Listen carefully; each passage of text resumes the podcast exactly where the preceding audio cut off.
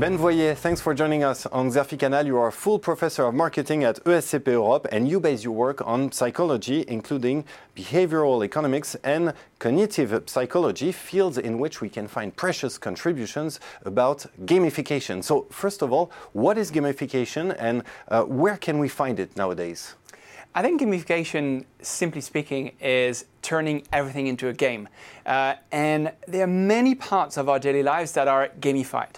Uh, obviously, video games are what we think about when we think about games. So you want to reach the next level, you need to earn points, and then if you earn points, you get a badge, you get a reward, uh, and then you move up to the next level. Um, but what people don't realize is that gamification is everywhere. Uh, maybe you're a frequent traveler, uh, and the airline with which you fly, uh, once you've done five flights with them, you get a new status. You get to be silver, you get to be bronze, you get to be gold. Uh, and with every level, uh, you get a new membership level, uh, and maybe you get a new reward, new privileges, and so on. Uh, that's an example of gamification. Uh, so turning everything into a game, uh, making it fun, making it engaging, and making it something where the desired behavior is not seen as a constraint, but it's seen as something that is actually a fun thing to do. More specifically, what are the benefits of gamification on consumer or employee uh, behaviors? I think the main benefit is that you're turning something that is often seen as a burden uh, into something that becomes fun to do. Uh, let me give you an example. Maybe you work in an environment in which um, health and safety is very important. So you have two approaches. The traditional approach is to make lectures and to tell people and put big signs and say, you have to do this. This is the kind of like old fashioned 20th century way of doing this, in which you simply tell people what they have to do. Uh, it's a kind of like a top down approach. Uh, then comes gamification and, and, cognitive and behavioral psychology. With cognitive and behavioral psychology, what you're trying to do is to encourage people to engage in the behavior that you want, for instance, washing your hands, by making it fun. You can making it fun by having people earn points, uh, earn privileges, earn rewards, even symbolic rewards. Um, and obviously, all of this is accelerated now with the use of smartphone and applications.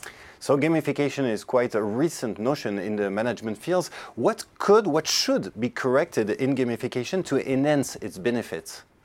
I think there's a few things that uh, you need to be aware or need to do if you want to maximize uh, the effect that gamification can have.